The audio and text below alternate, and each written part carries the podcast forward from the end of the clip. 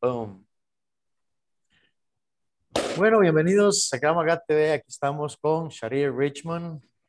Sharir, Gracias. welcome to our show. Our friend, our brother. How you doing, man? I'm good. How you guys doing? We're doing good. We're doing good. So, uh, well, I think that the first thing is how's everything in Israel so far? Uh, regarding the recent events, Yeah, regarding the recent events, yes. Well, now it's uh, quiet down. Uh, some uh, some sort of a ceasefire. Mhm. Uh, it's it's what happens every uh, I would say every four years. There's another round, a couple of days, ten or twelve days, and a ceasefire. Yeah, Yeah. complicated. Yeah. Well, uh, we're here to talk mostly about pretty much everything, especially Krav Maga, self-defense, and the plans that we have uh, for the future with ICCS and Yeah. ICCS Pro for Costa Rica, for Latin America, and for the worldwide. So, uh, well, first of all, there's a lot of people that really don't know you. So, um, Yes, I would like you to introduce yourself. Who are you? Uh, what's your do you background? And and yeah, what do you do? And well, just introduce yourself. Well, I'm uh, Sharir Richmond, uh, ICCS uh, founder uh, and instructor. Um, I'm also the head coach of MMA Jerusalem. And uh, yeah, we're uh, we're uh, we're international organization. We have schools all over the world. That's the one. That's the one. And, Yeah. uh, that's it. That's what, that's what we do. okay, so um, because people will maybe ask, well, what's your background? How how you get involved in the I- in, you know the Krav Maga? Why you? Background. Why we can? Why we can tell that you are like a a, a big reference for Krav Maga? Yeah. Well, my background, well, I started martial arts when I was six years old. Um, my background was uh, boxing, wrestling. Um, now, well, I'm, I'm doing martial arts my whole life, basically. And uh, make a long story short, I joined the IDF years ago, and um, I'm one of the Krav Maga instructors there as well now. So I've been doing it for a very long time. When I uh, when I finished my first service, I started to teach Krav Maga uh, for a um, a big uh, private security company, and uh, I was teaching like MMA and wrestling for civilians, and Krav Maga I was only doing for this big private security company. I was doing VIP protection. I was doing private military, uh, re- regular military, police, law enforcement for many years. Uh, there was a there was a time where I would teach up to two thousand people a month. Wow. Yeah, and uh, I had no real interest in teaching Krav Maga like for civilians. I didn't. Actually, I love martial arts. You know, I was just like enjoying my MMA and you know grappling, and uh, I was doing that. That that part was for like you know, in my eyes, people who needed it. You know, and it's whole other world. And then um, uh, one one one of the courses, there was a guy uh, from Europe who came for a VIP protection course, and he was like, uh, you know, I'm a Krav, I'm a Krav Maga instructor. Uh, you know, Europe and this and that. I was like, okay, yeah, respect. And then um, he said, you know, what you do is very different than whatever anything I ever saw. And I'm like, okay, you know, I didn't really pay much attention to it. And he says, you know, you should, you should do it like all over the world. You know, why you only doing it like that? I was like, you know, I was like, I do my, you know, I do my, my stuff, my thing. And for three weeks, he was bugging me. Like, you know, mm-hmm. you should do seminars. You should say, I didn't really, I was like, nah. And then one day, he showed me this video on YouTube. I'm not going to name any names. It's a big Krav Maga name. Mm-hmm. Up to then, you have to understand, I never even Googled, like, YouTube Krav Maga. I didn't give a shit. Right? Okay. And uh, he says, you know what this is? I'm like, that's Kung Fu. I guess. Mm-hmm. He's like, no, that's uh, that's Krav. I'm like, what? Yeah. Because he, sa- he says, you see, people need to know. so uh, we organized the first training and uh, it was in France, and like like forest fire spread, you know. And then I started ICCS, and yeah, thank God. I mean, it's a real family. Oh, cool. Well, what would we say that? What can we say that it's the difference between ICCS, Krav Maga, and, and, and other organizations or schools? Good question. Uh, well, I'm not gonna like. Uh, I'm not gonna water it down. Okay, I'll, I'll just say how it is. Like, with respect to everybody, there is a load of bullshit when it comes yeah. not just to Krav Maga, but when it comes to all reality based systems. Mm-hmm. And one of the reasons is is that they don't really ever need to prove themselves. Right. You know, it's like all it's all like uh theoretical, you know. Attack me with a knife, I do ABC, you know, I kick his ass, you know, grab my shirt, grab my hair, all that stuff. But they never really, you know, they never really train. And the sad truth is that any low level amateur boxer would probably kick their ass in a street fight. Mm-hmm. You know, just because he has a habit of fighting, just because he's used to fighting.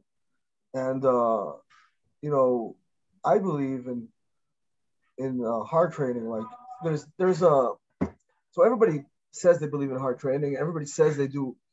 You know, uh, the, yeah, they'll tell stuff. you that they they do. Yeah, they do. Uh, you know, training under pressure. They don't even know what it means in, in many cases. You know, so here comes ICCS, and we uh, we train under pressure, but we also spar, we also grapple. You know, you have ICCS students all over the world who compete in boxing and MMA, professional fighters. And yeah, I think uh, I think that's one of the biggest differences. You know, we we we uh, you know we work, you know, under real pressure, full force. Uh, I think uh, the bottom line in a fight, you know, in any fight, is how well how well you can do it under pressure. You know, so you have a lot of technicians out there that they're really good at technique. I mean, to an untrained eye, it might look nice, but to a trained professional, it'd be like, nah, that's never gonna work. Yeah, yeah. Yes, sir. And and I think that we see a lot of that lately. And um, well, here in Costa Rica, um, I can tell myself that in the past years, we receive, uh, even now, uh, a few days ago, we received guys coming from other Krav Maga schools and organizations. And to be honest, you know, and given my my respectful uh, point of view, is just embarrassed. They, they don't even people are coming to our school like three, four years of Krav Maga, and they feel like very scared. They don't even know how to punch. Yeah, usually they don't even know that they don't know. Yeah, yeah, no, of course. No. I mean, I, I never, yeah. I, I never did respect nobody, and I, I just you just see it. You know, there's people that they, they don't even know how to punch. They don't even know how to protect themselves. Yeah. If you if you kind of wrestle a little bit with them, it's just like like grabbing like a child. You, you know, I can't tell you how many times I have people who uh, come to my class and tell me, you know, uh, and they don't Krav MMA or something, and they'll tell me like, uh, I saw this Krav Maga instructor, and he, he can't punch. So you know, he loses all his credibility on the spot. Right, right. You know? Right. It's uh it's um some people take the bridge version. They'll do a three week instructor course and nobody can prove them wrong because they don't really fight. You know, it's all theoretical. well, and especially a three week course is a long course because there's a lot of three day course. Yeah, you know, only in you know not just Krav Maga, all reality basis. You only have those kind of stuff and have a guy who might come into the class and say, you know, I'm this, I'm that, I'm badass, and we're like, and we're like, wow, you know, be careful. Try to do that in any full contact gym. Try to go into a Thai boxing gym, a jiu-jitsu gym, an MMA gym, and say, me, I'm, I'm a professional fighter. You'll have to prove yourself oh, yeah. the first five minutes. You know, the bullshit meter will go on, and people wait online to kick your ass. Yeah, yeah, you that's know? that's true. Yeah, so like in ICCS, we don't have that bullshit. You know, we do the with those vests, we, we go really hard. You know, instructor test, you got to wrestle, you got to MMA fight, you got to, you know, you got to prove yourself.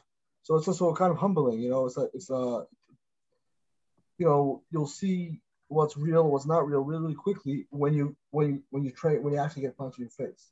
Yeah. yeah. And uh, you know, you could go through like uh, 20 years of uh, martial arts, and if you all, all you work with is with agreements, and like uh, slowly, you know, it's better off you do Zumba. At least you lose weight. you know. Yeah, yeah. Uh, well, I see a lot of medals and trophies behind you. Do, do What, you what's buy? all about? Do you buy? It's all from Amazon. all from Amazon. Do, do you buy?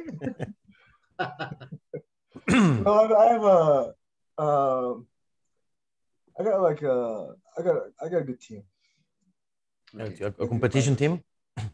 Yeah, I got an MMA competition team. I, I have uh, some uh, grappling champions, some MMA champions, a couple pro fighters. Yeah, they're all downstairs right now, training. Oh, Well, there's a lot of people that that normally, um, well, I have heard before. You know, MMA is not for street fight. MMA is just different from Krav Maga. What can you tell about MMA Well, that's a good question. That's a, that's a long answer. Well, so bear with me. First of all, first of all, um, take it back a step. I train. I give seminars all over the world. And I can tell you that outside of ICCS schools, um, all the students, no matter what country they're from, all the Krav Maga students who come seminars have one thing in common. You know, you know that is? No, You know, the, all of them have a victim mentality. All of them. victim mentality. Victim mentality. That's all of them have that. And that's why they go to train Krav, right? Because they think if I'll train Krav, I'll learn to defend myself. But because they're afraid of fighting, they'll do train Krav, right? So they have they start off with a victim mentality, and, and then because of a bad instructor, he just feeds into that victim mentality more and more. Now, if you go to an MMA school, Thai boxing school, you won't, you won't see that. The people who choose to go to MMA is because they like to fight. Yeah. Now, that's why they do that. Now, if they like to fight, that's already 99% of the job done for them. A lot of times when a student will come to me, call me up, come and say, listen, I want to do Krav. Uh, ask him, do you have any experience? If he says no, I'll tell him, listen, join my MMA club for six months, then I'll teach you Krav. Because you can't do knife defense if you can't get hit in your face if you never got hit before. That's It true. doesn't make any sense. Right? Absolutely. Now, yes. people love to diss, you know, oh, we do reality training, so yeah. I don't spar because I'll kill you. Oh, sure you will. Sure you will. Oh, I'll just put a finger in your eye. You know something? That is because people are lazy. One, two, they can't spar. Anybody who could spar would spar. Right? Sparring, just boxing gloves, is one, one of the most important elements for street fighting. A, it gets you in the habit of punching people, which most people don't have that. Yeah, Mhm. yeah. It gets you in the habit of getting hit, which most people don't have that, right? C, you're learning to you're, you're training under pressure because when someone's trying to hit you, hitting them back, that's pressure. Thinking under pressure. So all those and there's more. All those elements are so important for a street. You know, and people are missing that because oh, it's a sport. And by the way, they say it's a sport. It's a sport. Let me tell you something. When the other person across the cage or across the ring wants to kick your head off, it's a real fight. Oh, that's true. I don't care if there's a referee in there or not. It's a real fight. And the sensation that you have when you're in there is the closest you'll feel to a real fight. Right? So you have an MMA fighter who has a habit of fighting, who's a competitor, who likes to win. You think he'll be afraid of fighting you in the street? That's true. And, and And besides that, has a lot of twice a week, you know? and has a lot of tools to work Exactly. against you. I'll give you like a little example. so imagine this scenario. Imagine there's a guy, he's in a bar, you know, and he's uh had a little too much to drink. He's been doing Krav Maga for the past two years. Right? Twice a week. He's a badass. Now, imagine if he's doing Krav Maga for tw- two years, twice a week. It's an hour and a half class, let's say, probably even less. They talk for 15 minutes. They flirt for another 15 minutes. Then they have one or two techniques. He's never been to a fight in his life. Okay, two years, twice a week. I mean, he's- got like 20 hours of Krav. then he gets a little bit too much to drink. And in the same bar, you got a wrestler, a competitive wrestler. They're both 30 years old. You know how, how many double legs he did in his life by the time he started when he was six? How many double legs did he do by the time he's 30? I would say millions.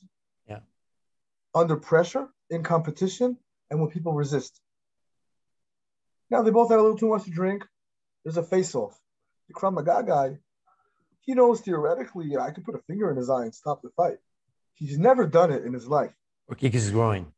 Yeah, he's never done that either. the popular He's never done that either. Who do you think is gonna blink first? oh yeah, the wrestler. Double leg is part of his. It's what he does. That's what he does. You do it as a. Sorry, try not to curse. You do it as a as a as a as a, as a hobby. That's the difference. You know, you have to respect full full contact fighters are not something you know, not to respect. You got to respect those people because they're dangerous. Mhm. They don't mind punching you, taking you down ground. They'll love it. You have to have a lot of respect for that, you know. And Mhm. that's why with ICCS curriculum, we have all the elements of a full contact fighter plus the elements of a street fight. Now creating the perfect fighter. Because if you take a guy who could box like a boxer, who could wrestle like a wrestler, he can do clinch, he could grapple, and he has a street mentality, multiple opponents, knife fighting, awareness. He is a dangerous person, the most dangerous person you'll find. Because he's not lacking anything. Right? And, and he's used to fight. Exactly. He has a habit. Especially that's the most important thing. You gotta have Be- a habit of fighting. be- Now, people come to Krav, like I said before, because they're afraid of fighting. Now, Mhm. now, you know, sometimes parents tell their children, child says he's afraid. They'll There's nothing to be afraid of. That's bullshit. Because fear is a real thing that has to be dealt with. Right? So the only way that I know to deal with fear is, is to do what you're afraid of. Right? If you got a fear of heights, you should go rappelling or you know, jump out of a plane, you know, something like that. So if you have a fear of fighting, what you gotta do? You gotta Yeah. fight you need to put the gloves on and fight. And then, you know, some people say, yeah, but you have gloves. In the street, we don't have gloves. So fucking what? So Well, what? you and- think I have a problem to punch you without gloves? yeah, yeah. I don't want to hurt my hand in training. Or my or my sparring partner. Yeah. And then, yeah, but you know, kick to the groin. First of all, I got poked in the eye, kicked to the groin numerous times in wrestling matches. And I'm sure you did as a judo guy too. Did you stop? You don't have Never. to stop. I, I always say that to the people. I always say that to the people because uh, I normally say, don't ever think that just because you kick somebody in the groin, the fight is gonna end. Because I have started. I have kicked many times during competition or fighting, and, and you don't stop. You just keep going. It could end, but it could very well not end. Yeah. You know, it's adrenaline in the body. Right? That takes care of pain. Yeah, or you somebody can be on drugs or can be you know An average, alcohol, an whatever. average fight, an average fight is between three to twelve seconds. More than that, it's one-sided. He's already beating on you. Now during that time, he feels no pain. You know, again, that's why you got to create damage. It's a whole other subject. But you have to respect people who, you know, he's coming to fight. You Get respect. Got respect for your enemy. You know, lack of respect will get you killed. That's true. And and I think that one of the one of the things that I, I really never liked before from from other let's say like self-defense systems is uh the thing that they just it's like hit and run. And how many times you are not able to just hit and run. Hit and run. yeah. Well, look, or 369 defense, big Krav Maga thing, right? Go now on Google. Anybody who's listening, YouTube, wherever you want, Google knife fights. Show me one person who pulled it off. One. I've studied thousands of knife attacks, thousands. Show me one. Yeah. Who pulled Yeah. it off? You know, things evolve. Things evolve. You know, we we create. You know, the weapon since 1914 changed to 1948. And the weapon since 1948 till today changed a lot. The rifle is not the same rifle. Why does the Krav Maga have to stay the same? Yeah, yeah, yeah. Totally agree. You know, because people don't want to admit it's time to evolve. And there, there's another another element that is, uh, um, you know, the UFC and uh, Brazilian Jiu Jitsu and all that stuff have grown so much. Um, Muay Thai, and there's a lot of people that have trained, uh, you know, even for a few months, and very they know they they have some some knowledge of fighting. Yeah. and and somebody who's not like uh, well I'm, I'm a martial artist myself many years and i know many martial artists that have never sparred in their life because because of what they do i'm glad that my sport was very competitive and, somebody's gonna try to break your arms or slam you against the ground and rip your head off The fighting it's changes. The fighting scene changes. It evolves. And you have to you have to evolve with it. You know, um, I've been to I've been to the same area three different occasions as a soldier for war, and the three different times is a whole different battlefield. Same area. Why? Because they evolve and we evolve. Yeah. You know, so the, the training has to evolve all the time. Well, clearing that point, what's um, what are the plans for ICCS, especially now with this lockdown, what worldwide do we have, And Well, Uh, I was in the USA last month for pro courses actually. I'm gonna go again in uh in 10 days. I'm going to Arizona and I'm going to uh, Alabama. And uh yeah, so I'm kind of back in the USA again. Um Europe, I'm still waiting a little bit. It's a little bit uh there's still lockdowns over there a little bit. The gyms are still closed. Europe. So hopefully they'll open up soon but I'm in touch with all the instructors on a daily basis. Everyone's fine, you know. Everyone's keeping in shape. Uh, yeah. and what is um because we know I know that we have some uh, ICCS Pro, but there's a lot of people that don't know what the ICCS Pro part is. So can can you tell us a bit more about that? The pro part it has to do with all the um, professional style courses. That means that if you're not, you know, as a regular ICCS school, we have you follow ICCS curriculum, we do all IC, you know, the techniques, come a couple times a week to train. Pro courses are for people who come who they want us like very specific topic. We do pro courses for civilians, for military, for law enforcement. Here in Israel, we do uh, ICCS instructors teach all the first responders, all the Israeli first responders, which is a big job.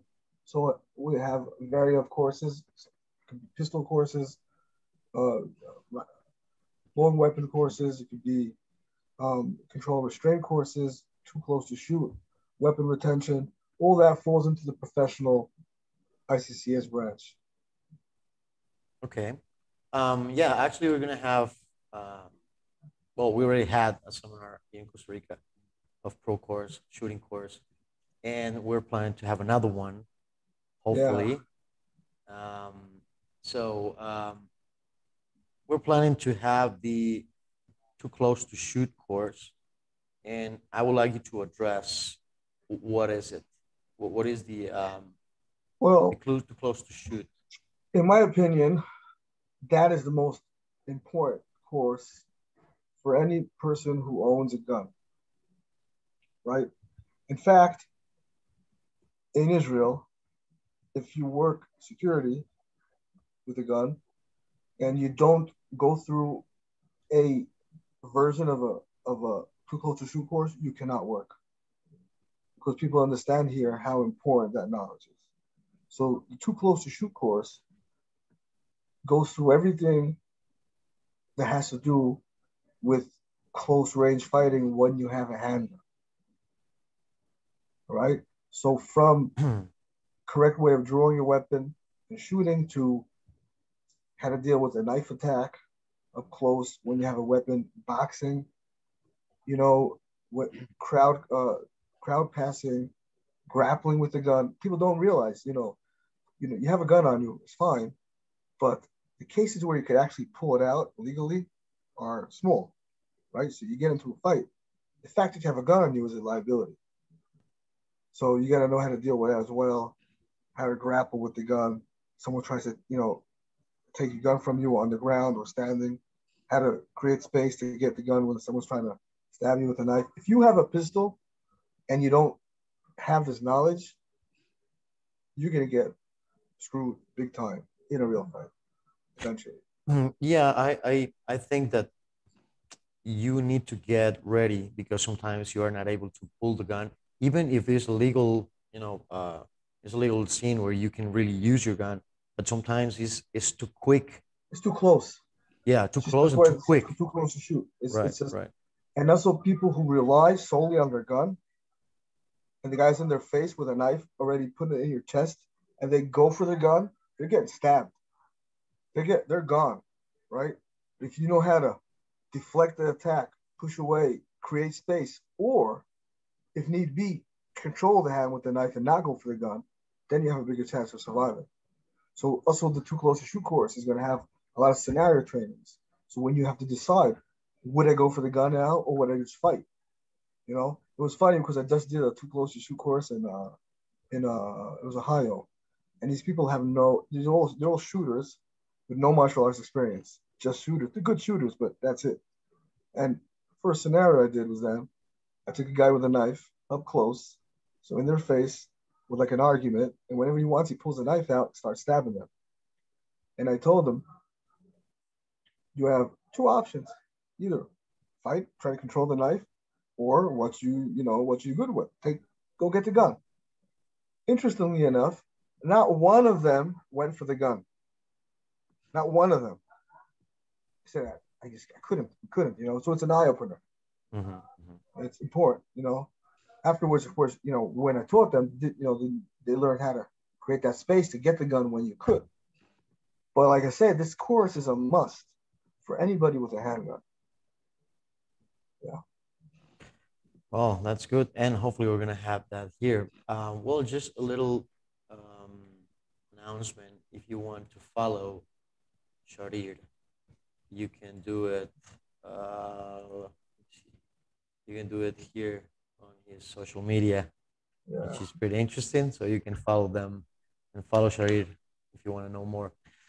Well, what about if we have people um, watching this this program and say, "Well, I, I'm very interested. I would like to know more about ICCS," or people who maybe have some background and they think, "Well, maybe I want to join ICCS."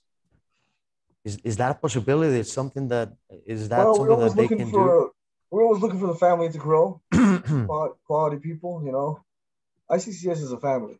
That's what, that's what it is, you know.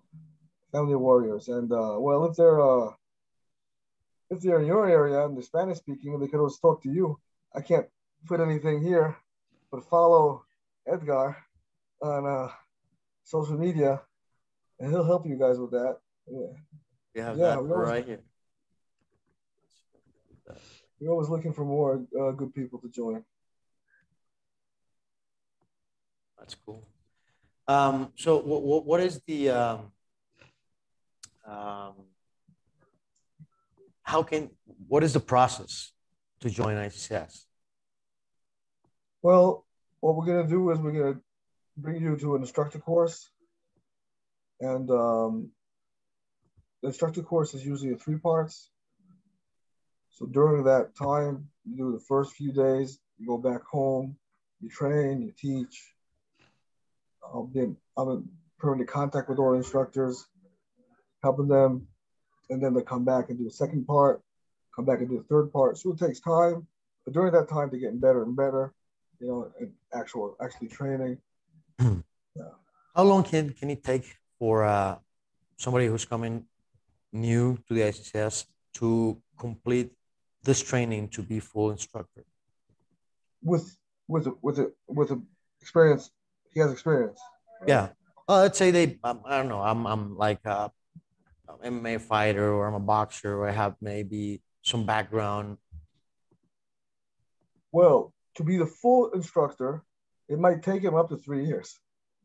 That's way different than somebody, than uh, some Right. other It might take him up to three years. Not that I don't, you know, we'll treat him You know, if a lot of school owners come to me, for they're already instructors, so they do the first part. I say, all right, go back. You can teach. You're you're an official ICCS school, but you're not a full instructor yet. You know, and then I'm in contact with them. We help them out. They come to do the second part, third part. Yeah.